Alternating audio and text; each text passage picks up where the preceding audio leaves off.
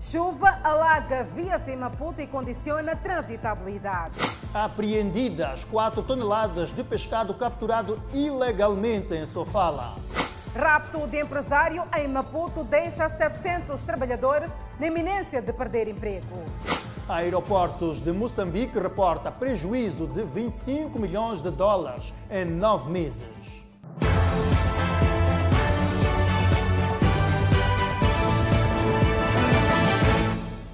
Muito boa noite. Moradores do bairro da Plana Caniço, em Maputo, Plana Caniço B, pedem construção de valas de drenagem na zona do campo de golfe. Segundo os residentes, quando chega a época chuvosa, a zona fica alagada. Enquanto alguns celebram a chegada da época chuvosa, outros dizem tratar-se de um pesadelo. É que, quando chove torrencialmente, esta zona fica totalmente alagada para o desespero dos moradores. Essa toda a zona demorada, tem, tem, tá, fica muito, muito cheio de água mesmo. Sim, Fica sim. difícil para passar. Muito mal. Para passar mesmo tem, que- tem que ter botas ou algo parecido. Quando chove, sim. Praticamente como Júlio Nherere, Compone, toda, toda a água drenagem caiu para cá. Então o governo ainda não fez isso para abrir isso até lá na praia. Então, toda a água, quando tiver pequena chuva só, isso enche. Os moradores do bairro da Plana Caniço B dizem que são obrigados a fazer limpeza nesta vala de drenagem todos os domingos e quando não fazem a referida limpeza, a situação agrava-se até as suas residências. chefe do guardarão nosso é que está nos chamar para abrir essa vala quando chega, às vezes nos domingos. Então chama-nos, cha- a só está tá a bater apito para as pessoas saírem. Então começarem a fazer aquilo aí. Não fazem esse trabalho, fica pior no dia da chuva. Fica pior, de momento, até essa semana, toda essa semana, como não abriram essa vala, está a ver essa água aqui, pode se encher se continuar a chover. E Nós costumamos fazer limpeza nos domingos. Quando ah, a creche está em casa, começa a bater pito, depois faz limpeza, depois de já em casa. Quando não fazer limpeza, como hoje, assim, não faz, desde ah, assim amanhã é domingo. Já bate pito para fazer limpeza. Chefe de quatrão, chefe de 10 casas também fazer limpeza. E por isso pedem a intervenção das autoridades municipais. Gostaria primeiro se o governo do município, né, se ver esse reporte, vir organizar isso. Porque nós estamos a sofrer só por causa daquela água que vem longe. Quando chove só água que vem de, de, de Deus, a gente não sofre nada. Estamos nas nossas casas sem problema. Mas assim que começou ontem à noite, chegar até amanhã, isso enche, começa a sair da, da vala para fora. O Instituto Nacional de Meteorologia prevê a continuação de ocorrência de chuva nas zonas sul e centro do país. É verdade, Anissa. Entretanto, há quem esteve a trabalhar, apesar das condições difíceis para o movimento de algumas atividades. A nossa equipa de reportagem escalou o Jardim Tundur, local escolhido por vários casais para tirar fotos para a posterioridade. Nem a previsão do estado do tempo emitido pelo Instituto Nacional de Meteorologia pode impedir o enlace matrimonial de vários casais. Na cidade de Maputo, por exemplo, são vários casais que visitaram o Jardim Tundur para fazer o melhor da sua vida, que são as fotografias para poder trazer aquilo que é paz e também lembranças daqui a algum tempo. Uma longa fila de carros à procura de estacionamento, convidados molhando, daminhas a correr debaixo da chuva numa pura inocência. Os manobristas tentando ganhar o seu pão e os recém-casados apreensivos. Mas há quem está mais aflito, visto que com esta temperatura o seu trabalho está em risco. Bom, o trabalho não está a ser muito fácil, não. Está a ser muito difícil. Ah, devido à temperatura, por exemplo, estamos aqui, temos, ah, estamos com os novos já há um tempinho à espera de, de ver se a chuva baixa para ver se podemos entrar fazer as fotos. Entretanto, Milita Monteiro, ao lado de seu noivo, faz o compasso de espera para o abrandamento da chuva, com vista a restar o momento com amigos e familiares, mas vê a sua vontade ir por água abaixo. Eu gostaria primeiro eh, na CFM, mas infelizmente a temperatura não permite. E vamos dar a volta à cidade e também uma pequena sessão de fotos no, no, no jardim. Jocas Albom, também recém-casado, diz que a chuva é sinal de bênção. A todos os casais que ainda não contraíram matrimônio, eh, sigam o nosso exemplo. E não há chuva que possa impedir? Não, Não, não há. Não há chuva nenhuma que impeça. É uma benção. Já o Instituto Nacional de Meteorologia prevê ainda a ocorrência de mais chuva durante o final de semana para o sul do país, com possibilidade de abrandamento no final de domingo. Mas, para a zona centro, chama-se atenção para o redobrar da atenção. Concorrência de chuvas para toda a zona, estamos a falar das províncias de Sofala, Manica, Zambésia e, e Tete, com maior incidência para a província de Sofala, a cidade da Beira. Ainda é início do mês de dezembro, à passagem das festas do Natal e do fim de ano. Mas os locais de venda de bebidas alcoólicas apresentam-se superlotados, Danissa. Exatamente, Edson Mianga, a Inspeção Nacional das Atividades Econômicas em Nampula arrancou esta semana com campanhas de fiscalização aos estabelecimentos de vendas de bebidas alcoólicas. Ainda é início do mês, rumo à passagem das festas do Natal e do fim de ano, mas os locais de venda de bebidas alcoólicas apresentam-se superlotados. A INAI diz que pretende desencorajar tal fato para evitar situações fora do comum nos próximos dias. Estamos a fazer trabalho simultâneo, né? duplicado. Estamos a tratar o assunto de, da quadra festiva e o assunto de, da Covid-19, tratando-se de aglomeração, principalmente nas noites. Já deu horário normal de encerramento, mas os estabelecimentos ainda encontram-se abertos. Na operação desencadeada na noite de sábado, que envolveu membros da Polícia Municipal, Polícia da República de Moçambique e quadros da Inspeção Nacional das Atividades Econômicas de Nampula, as autoridades dizem ter constatado uma série de irregularidades a partir do consumo de álcool em locais proibidos, incluindo a abertura de barracas. Depois de uma operação que durou quatro horas de tempo, os cidadãos que foram recolhidos nos diversos pontos daqui da cidade de Nampula foram encaminhados à primeira esquadra. O trabalho foi feito ao longo da estrada número 1, zona da tipografia, mercado 25 de junho, 3 de fevereiro e outros pontos do centro da cidade. Nós estamos a cumprir a nossa parte, estamos a fazer o nosso trabalho. Por isso não, não nos sentimos intimidados, continuamos a, a trabalhar como deve ser e vamos tomar as medidas como é de hábito, já deixamos as nossas notificações, as pessoas virão lá na nossa instituição na, na quarta-feira, vamos conversar com eles e lhes darmos um ponto final. Liliana Américo, uma das pessoas detidas, diz que não viu razões para a sua detenção. Então, quando chego na faina, encontro outras pessoas já fugirem, a correrem. Então, eu pergunto o que é está acontecendo, dizem que está aí polícia. Eu também estava a correr, estava a fugir. Logo a seguir, caminho da minha banda, na minha casa. Então, me pegaram com polícia, disseram que vai subir no carro. É quando me alastraram até ali na estrada. Na operação foram apreendidos vários tipos de bebidas alcoólicas. Do norte, vamos à zona centro do país, onde as autoridades de pesca em Sofala apreenderam 4 toneladas de pescado capturado no período de veda. São 3,5 toneladas de peixe e 500 kg de camarão capturado com base em uma rede de arrasto que é proibido neste período de veda. Depois da captura desta fauna acompanhante do camarão, os infratores procederam à secagem do mesmo para depois comercializarem no mercado da Praia Nova.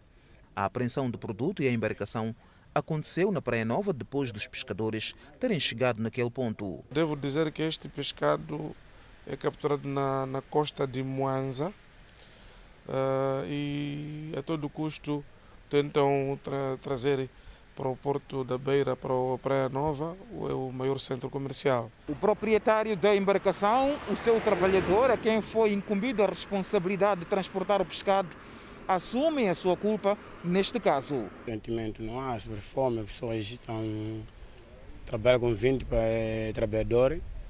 A campanha fechou né, para mandar ir em casa dele, não tem, não tem como. Tentamos carregar a última viagem para ir passar as festas e fomos apreendidos. Nós já vimos lá no o, o sítio onde se pescava, então carregamos o produto, estar proibido até o local do mercado geral. Então, como o produto sendo vedado, nós carregamos e sem tomar conhecimento. O pescado, ora apreendido pelas autoridades, será oferecido às instituições de caridade ao nível da província de Sofala. A multa aplicada aos infratores, isto é, o dono da embarcação e da mercadoria, é de 50 mil meticais. Algumas instituições de formação profissional e de apoio social na província da Zambésia beneficiaram de produtos marinhos apreendidos ao longo da costa pelo setor da fiscalização das pescas durante o período de veda. O responsável de fiscalização das pescas na Zambésia afirma que, mais do que a apreensão do pescado, as atividades têm em vista a sensibilização dos pescadores que têm se feito ao mar, comprometendo este período de defeso que tem em vista a redução e crescimento de variedade de espécies marinhas e assim garantir a existência do mesmo até as gerações vindouras. São variedade de produtos pesqueiros apreendidos ao longo da costa da província de Zambésia. São cidadãos que estão a exercer a atividade pesqueira neste período considerado de veda. No entanto, a atividade de fiscalização tem sido na perspectiva de desincentivar, mas também encorajar aos mesmos para que obedeçam aquilo que é o período de veda, fazendo menção para que haja aquilo que é a reprodução de diversos produtos marinhos. Vários destinos porque não foi aprendido todo a um, a um, a um único cidadão ou a um único portador. Foi aprendido a vários portadores em vários circuitos eh, aqui dentro do, do, do, município e, e distrito de, de Quilimane. Entretanto, outro ia para fora do distrito localmente. Aliás, logicamente, como nós sabemos, eh, o maior consumidor é, é sempre fora do distrito de Quilimena, vai para os distritos do interior. Os responsáveis das instituições que beneficiaram de variedade de pescados afirmam que o mesmo vai contribuir para a dieta alimentar dos estudantes nos internatos dos centros de formação e assegurar o estoque de alimentação para outros períodos, garantindo deste modo uma alimentação equilibrada. É, vai fazer muita diferença porque é uma, uma outra variedade de produto, não é? Que vai chegar com muito gosto para eles. É outra variação de alimentação, não é? Tem sido feijão, carapão, agora vai mais outra, outro, outro menu, podemos assim dizer. Vai ser mais valia para a instituição. Mesmo assim também vai ajudar a, a manter aquilo que é estoque. Exatamente. Então tem dificuldades de estoque, por exemplo? Não, desde que começamos, nunca tivemos. Mas já se está reforçado. Está reforçado o estoque. Nos próximos dias, a direção de tutela vai efetuar a entrega também aos refugiados do terrorismo de Cabo Delegado que se encontram em alguns pontos da província de Zambésia, com mais destaque para Nicoadala, Namacurra e Mucuba, a fim de garantir a dieta alimentar. Aeroportos de Moçambique reportam perdas na ordem de 25 milhões de dólares norte-americanos ao longo dos primeiros nove meses do presente ano. E o tráfego aéreo reduziu em mais de 90%. O mercado da aviação civil no mundo foi dos mais afetados pela pandemia da Covid-19. Vários países foram forçados a encerrar o seu espaço aéreo situação que resultou em prejuízos avultados para as companhias aéreas. Com o encerramento do espaço aéreo, em particular a restrição dos voos internacionais, que constitui a maior fonte de receita para os aeroportos moçambicanos, o número de voos diários reduziu em mais de 50%. Face à atual conjuntura, os aeroportos de Moçambique falam em um ano perdido. Tivemos o cúmulo em abril deste ano, imediatamente depois da, do anúncio a, a 22, depois a 30 de março, das, dos estados de emergência. Né? Uh, isso, permite, isso fez com que uh, o tráfego parasse de voar, o que resultou numa redução de quase 80, de, de aproximadamente 92% do tráfego e que impactou nas receitas da empresa. Já nessa altura, nós prevíamos que iria, com três cenários, iríamos ter perdas que poderiam rondar entre 3,2 milhões de dólares por mês. Com a crise, o milionário projeto imobiliário dos aeroportos de Moçambique, orçado em mais de 200 milhões de dólares, foi adiado. Com o estado da economia uh, moçambicana em recessão, resultante da Covid, uh, os investimentos, na maior parte do caso, pararam e, para o nosso caso, tínhamos que encontrar parceiros, investidores capazes de, eh, em parceria conosco, poder investir na, na, nesses terrenos. Definitivamente tivemos, não tivemos como andar. Estivemos a trabalhar de forma de reajustar o nosso projeto para que possa ser mais atrativo. O setor da aviação civil em Moçambique prevê fechar o ano 2020 com uma redução global de 55% do tráfego. A Covid-19 por detrás destas perdas. Um empresário beirense sequestrado a 14 de novembro em Maputo coloca mais de 700 trabalhadores na iminência de perderem os seus postos de trabalho. Muito verdade, Danissa, e por temerem perder os seus empregos, os trabalhadores pedem celeridade nas investigações.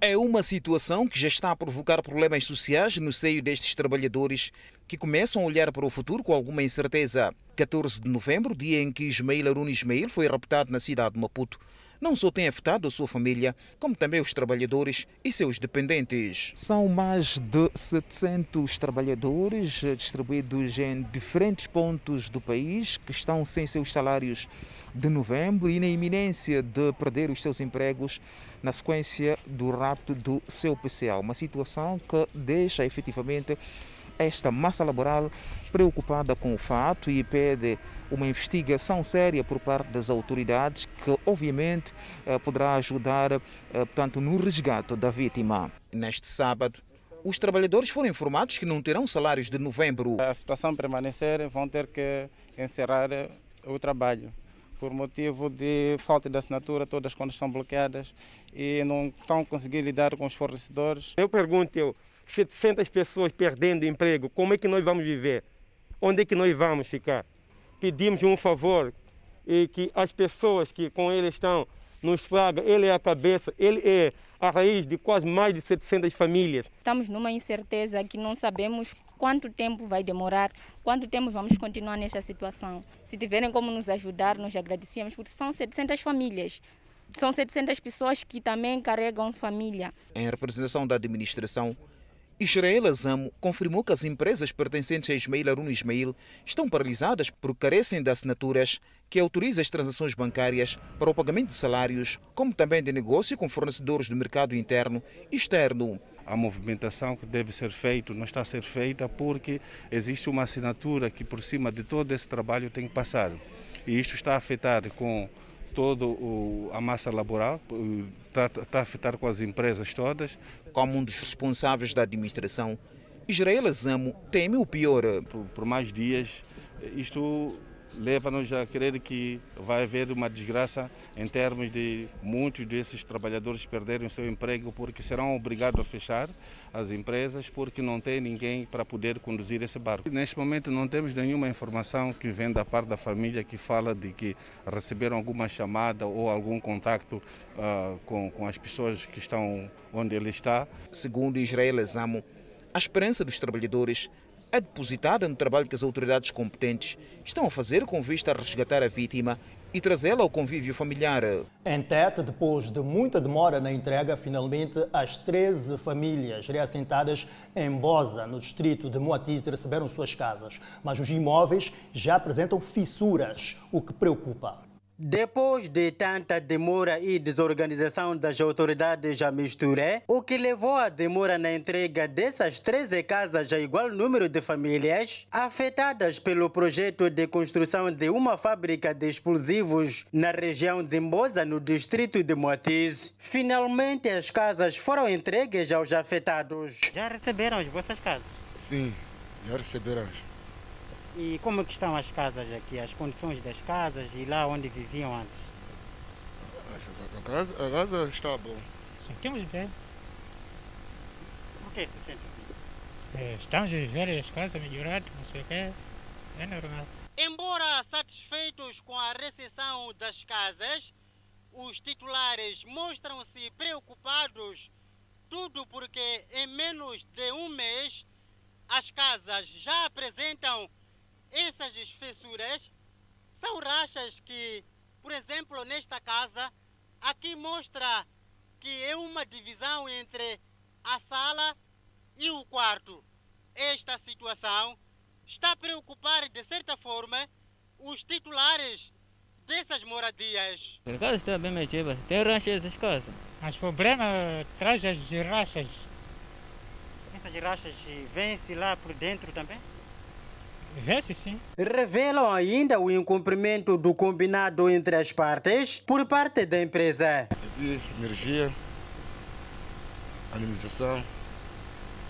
Depois, esse governo devia vir ver também as casas como estão. Numa mensagem enviada à nossa reportagem, o empreiteiro aponta a existência nas proximidades de duas minas, uma pedreira e outra mina de carvão mineral, como a principal causa da rápida danificação das casas. Contactada telefonicamente pela reportagem da Miramar, a administradora do distrito de Moatice, Maria José Tefula, promete investigar o caso e notificar a empresa. O primeiro-ministro Carlos Agostinho do Rosário efetua uma visita de trabalho à província de Niassa de 5 a 8 de dezembro do corrente ano, onde irá acompanhar o grau de implementação do Plano Econômico e Social 2020, bem como o nível de assistência humanitária que está a ser prestada aos deslocados provenientes da província de Cabo Delgado.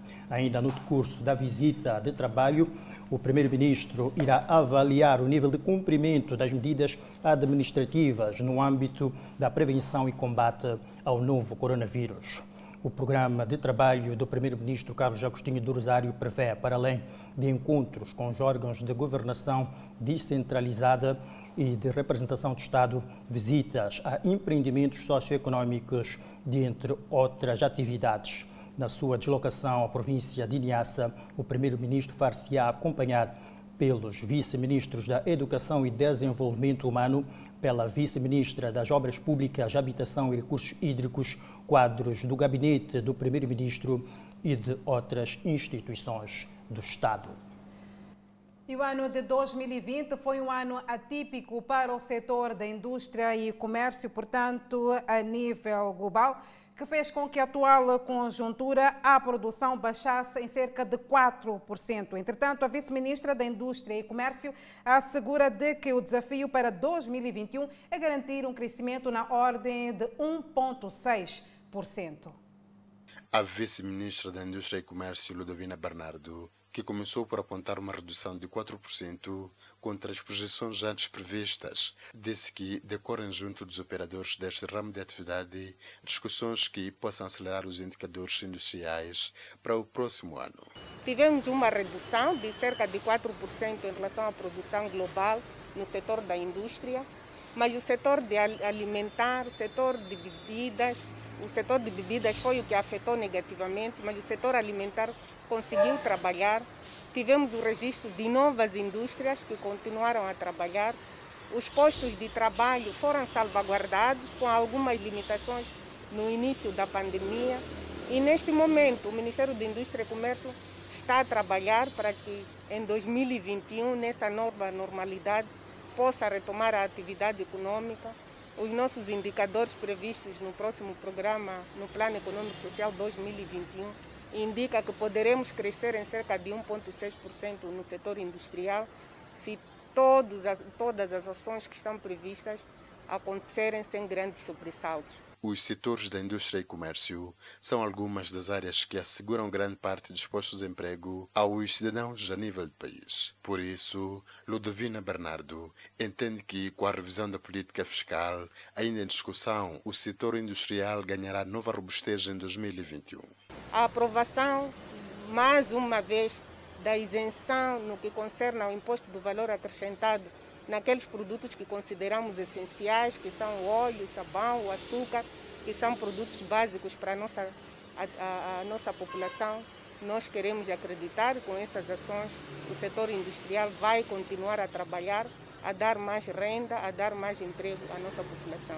Mesmo a componente da comercialização da castanha de caju, a vice-ministra da Indústria e Comércio aponta que as projeções da presente campanha são bastante encorajadoras. A castanha de caju era comercializada com um preço por quilo de cerca de 30 meticais, mas ontem conseguimos vender a castanha de caju a um preço de cerca de 50 a 55 meticais. E isso encoraja, incentiva os produtores do, da, do caju, que continuem a trabalhar, porque há um mercado promissor. As exportações também não tiveram grandes, sobre, grandes sobressaltos ainda no exercício deste ano. E vamos ter uma campanha de comercialização de castanha de caju muito boa. A vice-ministra da Indústria e Comércio fez estas declarações na última sexta-feira, a quando a sua visita de trabalho à província de Nampula. teve lugar de 2 a 4 de dezembro de 2020 no Clube Militar, na cidade de Maputo, o 21º Conselho Coordenador do Ministério da Defesa Nacional sob lema Setor da Defesa engajado na defesa da soberania e na consolidação da paz face às novas ameaças. Participaram na sessão de abertura do 21º Conselho Coordenador do Ministério da Defesa Nacional, para além de quadros de direção, chefia e confiança do Ministério e das Forças Armadas de Defesa de Moçambique, antigos dirigentes do setor da defesa e convidados. As sessões de trabalho foram dirigidas por Jaime Neto, ministro da Defesa Nacional, e debruçaram-se sobre a análise das atividades realizadas pelos órgãos do Ministério da Defesa Nacional e das Forças Armadas de Defesa de Moçambique ao longo do ano de 2020, a apreciação da proposta do Plano Econômico e Social e do Orçamento do Setor da Defesa para o ano de 2021 e apreciação e aprovação da Diretiva Ministerial 2021. Igualmente, constataram de, constaram da agenda do 21º Conselho Coordenador do Ministério da Defesa quatro palestras, designadamente Desafios do setor da defesa na salvaguarda dos direitos humanos e humanitários nos teatros operacionais, Manipulação da comunicação e imagem no contexto das novas ameaças, Estratégia terrorista de manipulação mediática, perspectivas de investimento no setor da defesa face às novas ameaças versus criação do Fundo Soberano e desafios do setor da defesa no combate ao terrorismo e no cumprimento dos objetivos da política de defesa nacional. Reunidos no 38º Conselho Coordenador em Maputo, quadros do Ministério dos Transportes e Comunicações passaram em revista o ano de 2020, com os principais indicadores do setor a fecharem em baixa. Reunidos no seu 38º Conselho Coordenador em Maputo, quadros do Ministério dos Transportes e Comunicações passaram em revista o ano 2020, com os principais indicadores do setor a fechar em baixa. O setor de transportes e comunicações faz um balanço negativo do seu desempenho ao longo de 2020 devido aos impactos da Covid-19. O volume de produção decresceu em 6,8% face ao resultado registrado no ano passado. O ministro do Pelor indicou que o desempenho atípico foi igualmente influenciado pela guerra em Cabo Delgado e instabilidade no centro do país. A produção do setor decresceu cerca de 6,8% como resultado dos condicionalismos internos e externos acima referidos.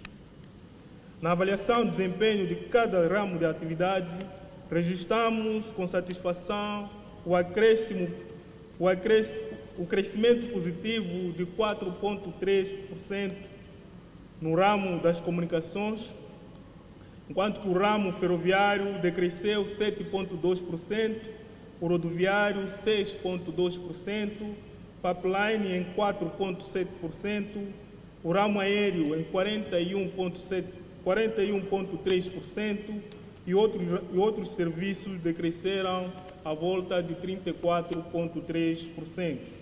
Sobre a crise de transporte e passageiros, o Ministro dos Transportes e Comunicações disse ser urgente a implementação das medidas estruturantes. Constatamos haver necessidade de melhor, melhor, melhor sistematização de dados estatísticos sobre as características de demanda e passageiros transportados, do modo a melhorar o impacto da nossa intervenção para a satisfação da preocupação dos, dos, dos utentes. A nossa intervenção deve ser baseada em informação científica e não mera percepções. Apesar do baixo volume de produção e de receitas, o setor de transportes e comunicações destaca a redução dos índices de sinistralidade rodoviária este ano. De janeiro a setembro de 2020, o país registrou 678 acidentes de aviação, uma redução de 25% face ao igual período de 2019. Os sinistros causaram 750 mortos, menos 18% que no período homólogo. De acordo ainda com dados oficiais, nos últimos cinco anos, registrou-se a ocorrência de 10 mil acidentes de aviação que causaram 6 mil mortos. Tawanda diz que foi extorquido depois de ter sido exposto pelo pai. É verdade, Anissa. Para ver no segundo bloco, autoridades policiais preocupadas com jovens que se expõem nas praias da província de Inhambane nesta fase da pandemia da Covid-19. Vamos a uma breve pausa. Já está sob custódia policial o jovem Tawanda, indiciado no furto de 1 milhão e 500 mil meticais do seu pai. É verdade, o mesmo foi detido com a namorada. Entretanto, os juristas dizem tratar-se de uma detenção ilegal. Um caso que agitou a opinião pública. Tawanda é o jovem que em poucos dias ficou famoso à escala nacional mas os motivos não são satisfatórios. Com apenas 23 anos de idade, Tawanda sai da zona centro do país até Maputo, junto à namorada, levando consigo 1 milhão e 500 mil meticais pertencentes ao pai. Já sob custódia policial, o jovem afirma que homens identificados como supostos membros da polícia se apoderaram de mais de um milhão de meticais. Sim, sim. É, como meu pai é, me anunciou em rede nacional para todo o país, muitos bandidos estavam atrás de mim Outros vieram se passando de polícia e me extorquiram e levaram dinheiro. Okay. Então, para aqueles que queriam a recompensa, já não há recompensa. Okay. Então, isso para dizer que o, o, valor foi roubado? Exatamente. Porque ele me, eh, me pôs, pôs a minha imagem eh, para todo o país ver, sabendo que aqui em Moçambique, como em vários países aqui da África, tem muitos criminosos e bandidos então, e vieram atrás de mim. O jovem diz que abandonou os estudos, alegando que o pai não o dava dinheiro suficiente para alimentação. Sim, mas não por, por, eh, por querer. Porque ele me pôs na escola assim, mas não me dava dinheiro para comer. Agora, como vou estudar com fome? Isso não faz nenhum sentido.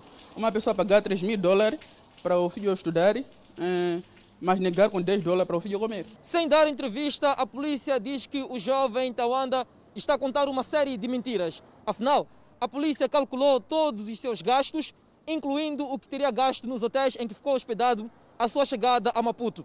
De acordo com a polícia, os cálculos dão 1 milhão e 600 mil meticais, sendo que o mesmo roubou do pai apenas 1 milhão e 500 mil meticais. Todavia, o jurista Paulino Cossa afirma que, do ponto de vista legal, o jovem não devia estar detido. Porque a, a lei, em relação ao furto até abuso de confiança, é, coloca uma exceção. No caso concreto de Tawanda, ele é filho do indivíduo a quem, tanto ele, ele causou dano. Neste caso concreto, a lei diz que não há prossecução processual. O crime está lá, mas simplesmente não há prossecução processual para efeito de responsabilização criminal. Entretanto, pode haver espaço para responsabilização civil, ou seja, o pai pode intentar uma ação na perspectiva de exigir que Taiwan pague o valor que ilicitamente tanto, eh, se, se, se aproveitou. Entretanto, a polícia já recuperou os bens que Tawanda comprou com dinheiro furtado do seu pai. Há cada vez mais jovens e adolescentes que se concentram nas praias de Inhambane para consumir bebidas alcoólicas. A constatação foi feita pela polícia e promete agir contra os que violam as medidas de prevenção da pandemia do novo coronavírus. É assim aos finais de semana nas principais praias da província de Inhambane. Aqui há pouco aglomerado de pessoas, até em alguns casos vê o cumprimento de observância de distanciamento social. O mesmo já não se pode encontrar nas praias que se localizam a nível das comunidades. Uma verdadeira anarquia, protagonizada por gente de quase todas as idades, que, sem acatar qualquer medida de prevenção da pandemia da Covid-19, submete-se ao perigo do contágio da doença. Este jovem fala de adolescentes que imigram para estes locais e, sobre todos os riscos, tentam dar mergulho nestas águas. Porque são praias novas, é, são praias que estão a ter um renome, não eram conhecidas, mas agora que estão a aparecer, vêm com um fluxo maior de, de, de aderência. Então é isso que faz com que a enchente se, se faça sentir. Muitos não observam as medidas de precaução que é a, a, a observar as chapas que dizem esse lugar pode-se fazer o mergulho ou não, porque vendo o, as medidas, não é, os sinais, uh, os municípios pode, podem se precaver. As autoridades policiais aqui na província de Inhambane dizem que já têm conhecimento de que muitos jovens e adolescentes abandonam estas praias muito vulgares e bastante conhecidas devido à intensa fiscalização da polícia e também de outras autoridades. As mesmas dizem que os jovens fixam-se em outras praias virgens estas menos conhecidas. É lá onde consome-se e vende-se também bebidas alcoólicas, sem observar nenhuma medida de prevenção da Covid-19. As praias famosas, ultimamente, nos últimos dias, não são habitadas, porque sabe que a presença policial tanto uh, está lá. E eles vão naquelas praias que não eram reconhecidas. É nessas praias onde eles praticam, tanto várias, uh, vários crimes, digamos assim, bebidas alcoólicas, consumo de, de, de, droga. Eh, então, nós estamos a trabalhar nesse sentido, no sentido de estancarmos isto. E todos, em conjunto, vamos trabalhar para podermos eliminar esse tipo de comportamento. Entretanto, a polícia apela aos pais ou encarregados de educação a dialogar mais com os seus filhos, no sentido de lhes fazer perceber o risco que correm ao se fazer a estes locais com maior aglomerado de pessoas, o que aumenta o nível de exposição à doença. Apelamos aos pais para fazer um trabalho de controle para com os seus, uh, com os seus educandos, no sentido de lhes incutir que essa doença veio para ficar e nós todos devemos prevenir. A corporação promete intensificar medidas de controle nestes locais para evitar cenários piores nos próximos dias, com a chegada da quadra festiva do Natal e final de ano. A violência sexual, violência doméstica e casamentos prematuros continuam a ser motivos de preocupação para o setor da justiça, assuntos constitucionais e religiosos. São casos que ocorrem um pouco por todo o país, mas com incidência na província de Nampula. Embora não tenha avançado dados numéricos, o juiz-presidente do Tribunal Judicial da província de Nampula, Alberto Assani, que revelou o fato, apontou que o cenário dos últimos meses é bastante preocupante na medida em que chegam a ser registrados em média semanal um a dois casos em quase todos os tribunais baseados nesta província. Muitos destes casos nunca são deixados para depois, são tratados imediatamente, porque a maior parte deles até são sumários e o julgamento de um processo sumário não obedece a nenhuma formalidade, basta o juiz agendar e levar à sala. Agora, existem os complexos, esses tomam aquelas formalidades que passam por um processo de investigação ou de instrução ao nível da CERNIC, depois transitam para o Ministério Público e acabam chegando ao tribunal já em forma de acusação. E uma vez no tribunal, os processos têm o seu trâmite especial até chegar ao julgamento e, afinal, a sentença. A coordenadora dos pontos focais de gênero no Tribunal Supremo, que também mostrou-se preocupada com o fato, disse que Nampula continua a ser a região com mais casos de violações sexuais, violência doméstica e uniões prematuras a nível do país. Sobretudo com esta questão da Covid, não é? Em que as pessoas portanto, são obrigadas a ter que estar mais tempo dentro das, das suas casas. É, as famílias estão mais juntas, então são hábitos que não existiam em algumas famílias. Dizer que neste momento, de facto, a violência tem estado a aumentar. A redução dos casos de violência baseada no gênero passa necessariamente da denúncia de situações que acontecem a nível das comunidades. O governo diz ter criado vários grupos de referência a nível dos distritos para facilitar as comunidades a fazerem melhor encaminhamento dos casos. Além disso, estão a ser desenvolvidas várias iniciativas junto de vários parceiros no sentido de desencorajar a violência baseada no gênero.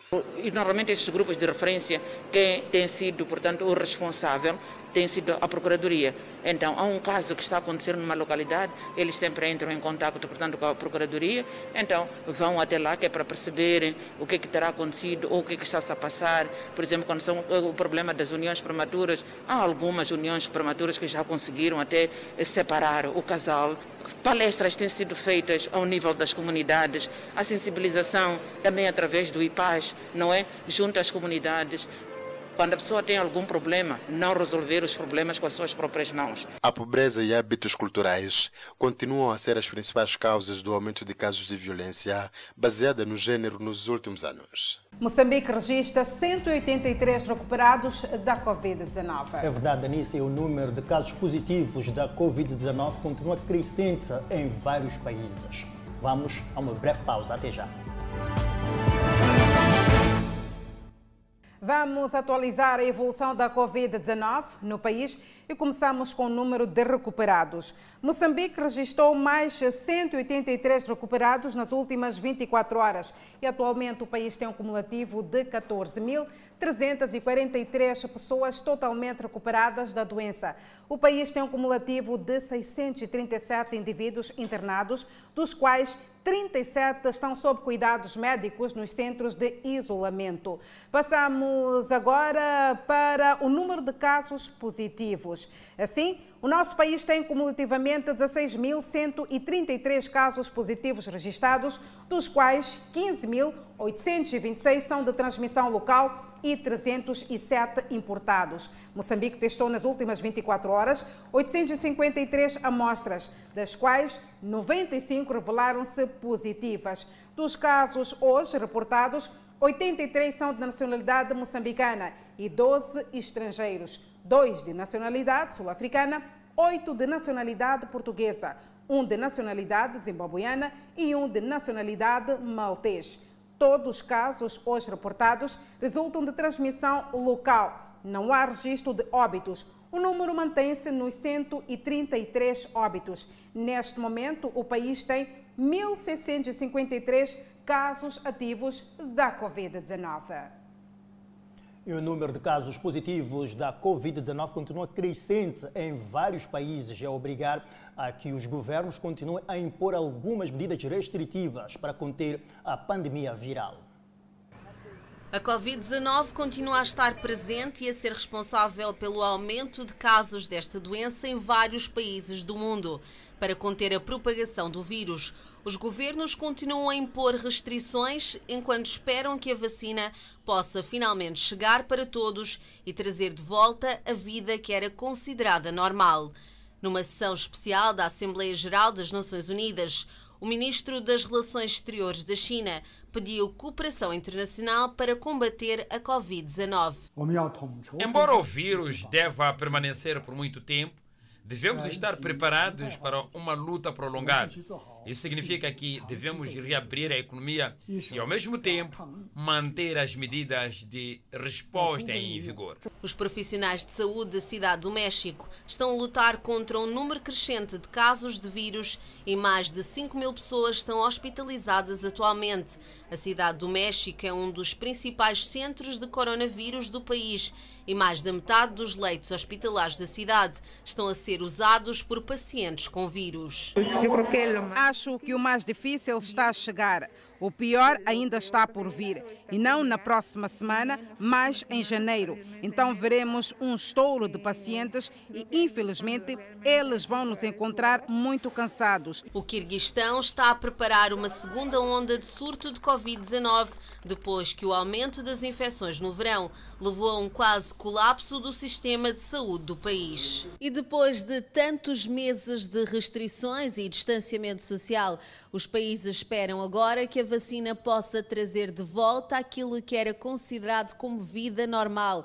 No Reino Unido, os municípios estão ansiosos para receber a vacina. O Reino Unido será o primeiro país a começar com as vacinações. Entretanto, Portugal pretende vacinar quase um milhão de pessoas contra o coronavírus entre janeiro e abril, o mais tardar, e talvez até ao final de fevereiro, dependendo do ritmo de entrega da vacina, segundo afirmaram as autoridades. O grupo prioritário para as vacinações incluirá 400 mil pessoas com mais de 50 anos que têm doenças que as tornam vulneráveis à Covid-19 grave, segundo também anunciou o governo. Primeiro conjunto de grupos prioritários os das pessoas com 50 ou mais anos com pelo menos uma das seguintes patologias: insuficiência cardíaca, doença coronária, insuficiência renal e doença respiratória crónica com suporte ventilatório, ou seja, a correspondência exatamente das patologias que sabemos, que conhecemos, que são aquelas que são mais frequentes nos casos graves da doença. O presidente francês Emmanuel Macron propôs um mecanismo de doação para tornar a vacina da Covid-19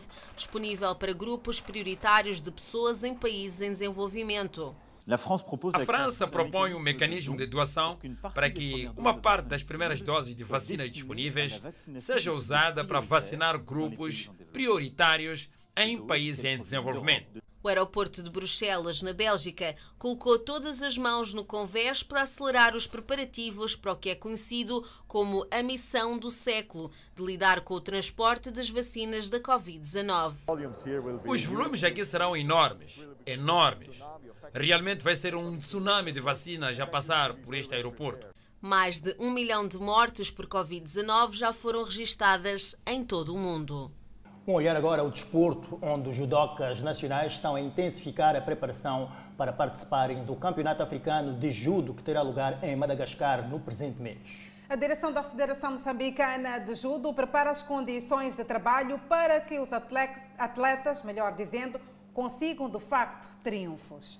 Os judocas vão representar o país em Antananarivo, numa competição onde os atletas nacionais procurarão ganhar vantagem na pontuação, medindo forças com os judocas dos outros países africanos. A competição deveria ser realizada em novembro, em Marrocos. A pandemia da Covid-19 forçou o adiamento para o presente mês. É importante referir que este campeonato estava marcado para novembro, de 20 a 24 de novembro, em Marrocos, mas devido a pandemia foi adiado e Madagascar acabou assumindo a organização do evento.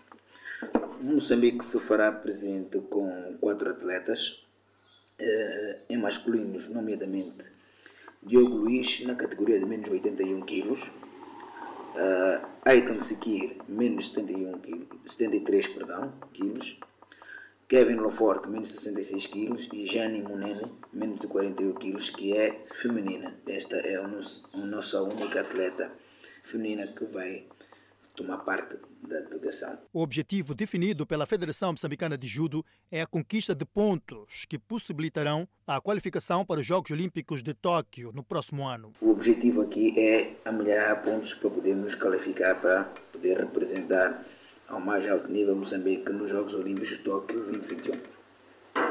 É dizer que a nossa preparação, neste caso, eh, tem, está a correr a bom ritmo, não temos tido nenhum tipo de problemas físico com os atletas, eles encontram-se com a moral elevada. Uh, existe claramente aquela ansiedade de competir, é normal. Uh, porém, é Importante ressalvar que nós contamos com o apoio dos nossos parceiros, principalmente o Comitê Olímpico de Moçambique e o Fundo de Promoção Desportiva. Em novembro, Moçambique conseguiu conquistar medalhas no Open de Judo que teve lugar em Dakar, Senegal, através dos atletas Kevin Laforte e Jacira Ferreira. Reino Unido treina a equipa em hospital para vacinação contra esta pandemia viral que é o novo coronavírus. Vamos ao intervalo, voltamos com mais informação. Na sede aí, até já. Um hospital na Inglaterra começou a treinar a sua equipa médica para administrar uma vacina contra o novo coronavírus, após a decisão da Grã-Bretanha de aprovar o uso das vacinas. O hospital na cidade central de Coventry está a preparar-se para administrar até 400 vacinas por dia, de acordo com a chefe de enfermagem, Nina Morgan. A Grã-Bretanha receberá inicialmente 800 mil doses da vacina Pfizer, o suficiente para vacinar 400 mil pessoas. As primeiras injeções irão para aqueles que estão em maior risco de morrer de Covid-19 ou aqueles com maior probabilidade de espalhar o coronavírus.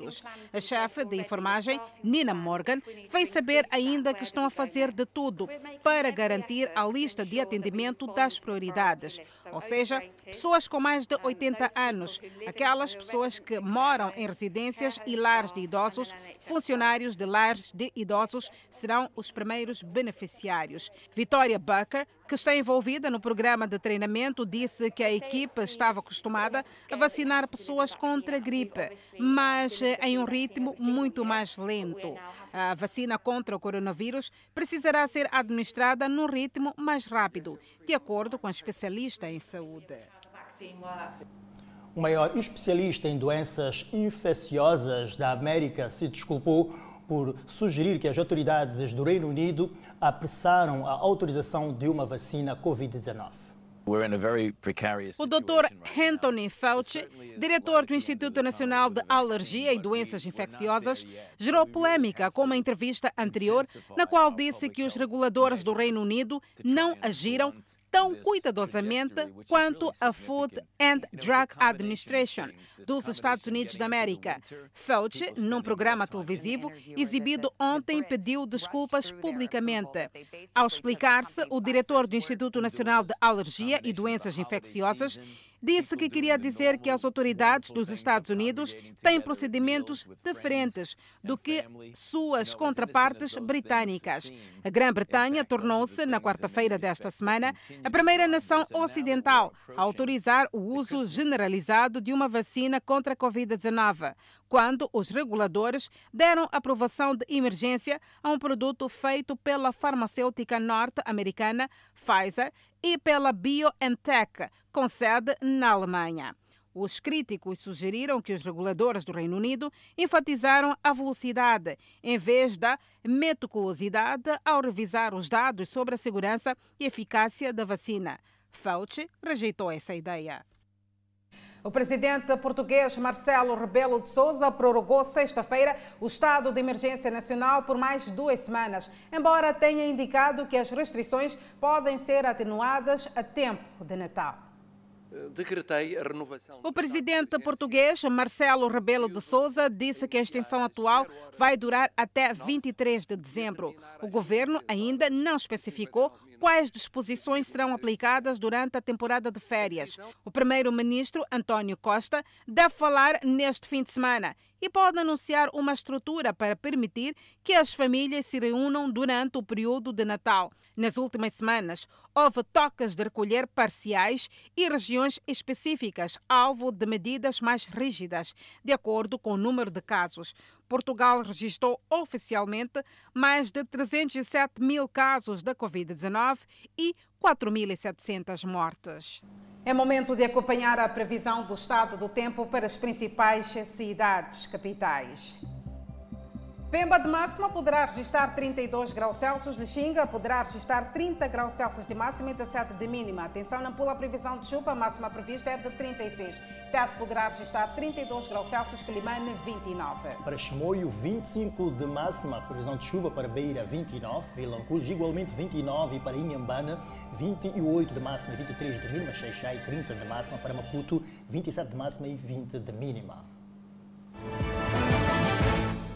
Menos de 20% dos japoneses são favoráveis à realização dos Jogos Olímpicos de Tóquio em meio à pandemia da Covid-19. Mais de 800 mil ingressos já foram devolvidos. A nossa correspondente no Japão, concretamente na cidade de Tóquio, Silvia Kikuta, traz os, detalhes na reportagem que vai acompanhar já a seguir. Isso equivale a 18% dos 4 milhões e meio de ingressos que já foram vendidos para os Jogos, por conta do adiamento da competição que deveria ter acontecido agora em 2021, em 2020 e não em 2021. O Comitê Olímpico liberou o pedido de reembolso. Os compradores puderam pedir o dinheiro de volta durante o mês de novembro e o pagamento deve começar ainda esse mês. Por causa da pandemia, os Jogos Olímpicos de Tóquio já não são unanimidade entre os japoneses e patrocinadores. Enquanto isso, os organizadores correm para garantir uma competição segura. Veja a seguir na reportagem. O palco do show já estava montado como eterno ginásio construído. Voluntários treinados e muita expectativa de organizadores das Olimpíadas de Tóquio 2020 estava em contagem regressiva para o maior evento desportivo do mundo. Por conta da pandemia do novo coronavírus, tudo isso ficou para o segundo plano. Atletas deram lugar a médicos, ginásios, a hospitais, até os abraços da vitória perderam sentido. Com o mundo praticamente dentro de casa, não restou outra opção a não ser remarcar os jogos. Os organizadores escolheram então a última data possível, julho de 2021. Agora, o principal adversário é o tempo, com novas ondas de contágio surgindo pelo mundo. Fica a dúvida: será mesmo possível acontecer a maior festa do desporto mundial? O presidente do Comitê Olímpico Internacional, Thomas Barr, garante que sim, com ou sem vacina, os atletas também estão dispensados de tomar imunizantes.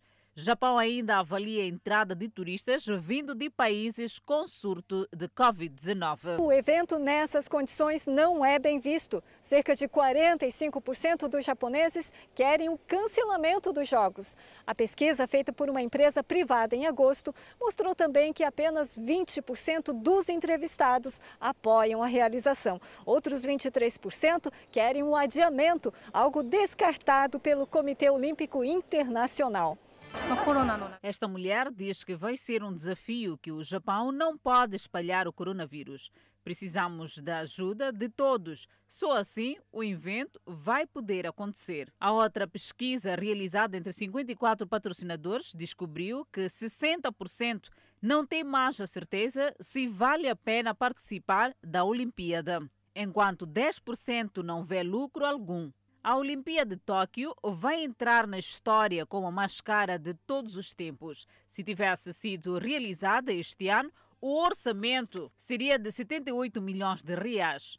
Com adiamento, o valor vai subir. Mais do que números, estimativas, as pessoas querem agora é a garantia de saúde para todos. Com os Jogos Olímpicos, colocamos um ponto final à presente edição do Fala Moçambique assim que nos acompanhou durante este período. Muitíssimo obrigada pelo carinho da sua audiência. Continue aqui a acompanhar a nossa programação. Um bom final de semana, mas já sabe, previna-se da Covid-19. Fique bem.